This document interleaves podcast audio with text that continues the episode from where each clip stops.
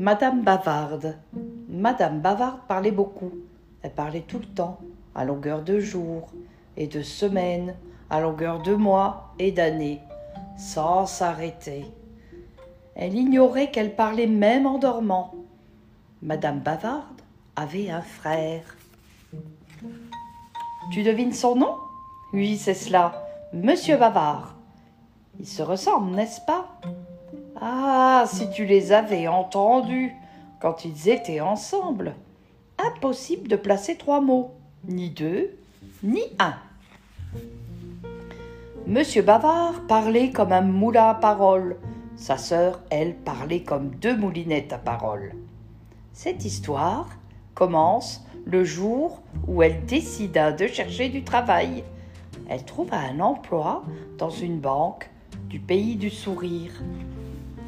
Un lundi, à 10 heures du matin, Monsieur Heureux entra à la Banque nationale du sourire. Il rédigea un chèque à son nom et se rendit à un guichet pour tirer de l'argent. Derrière ce guichet se tenait Madame Bavarde. Elle sourit à Monsieur Heureux, qui lui rendit son sourire. Bonjour, dit-il. Bonjour, répondit Madame Bavarde, et elle prit son souffle. Quel beau temps pour la saison, mais sans doute pas aussi beau que celui d'hier, et moins beau, assurément, que celui de demain, bien que ce soit un très beau temps pour un lundi matin, quand on pense que, et patati et patata, jusqu'à trois heures de l'après-midi, Monsieur Heureux était toujours derrière le guichet, bouche bée de stupéfaction. Il était depuis cinq heures.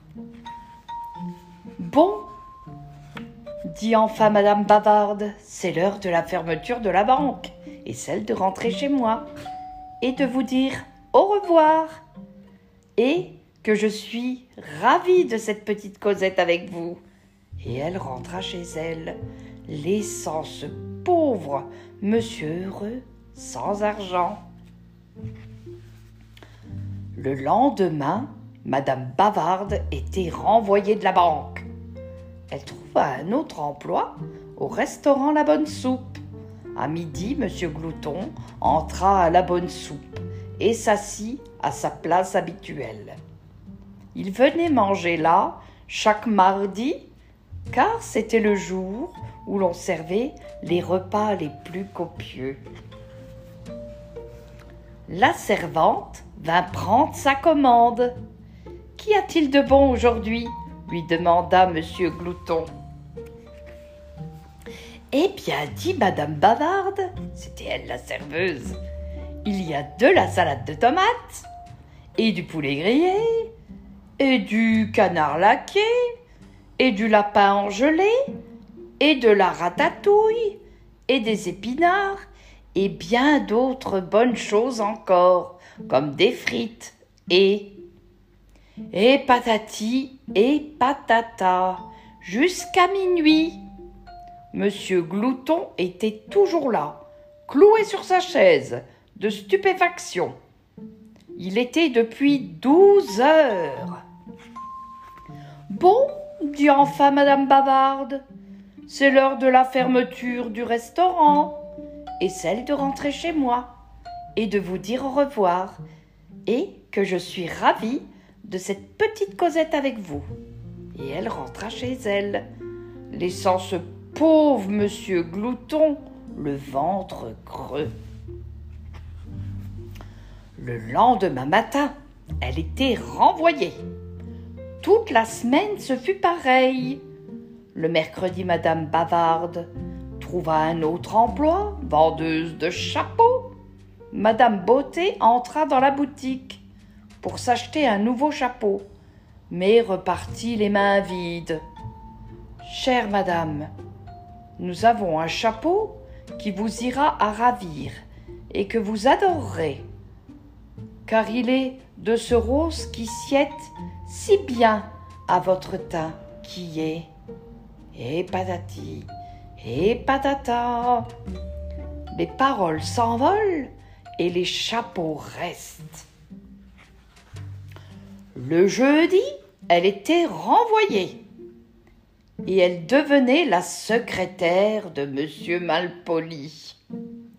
Monsieur Malpoli ne se contentait pas d'être malpoli, il était riche et gagnait beaucoup d'argent.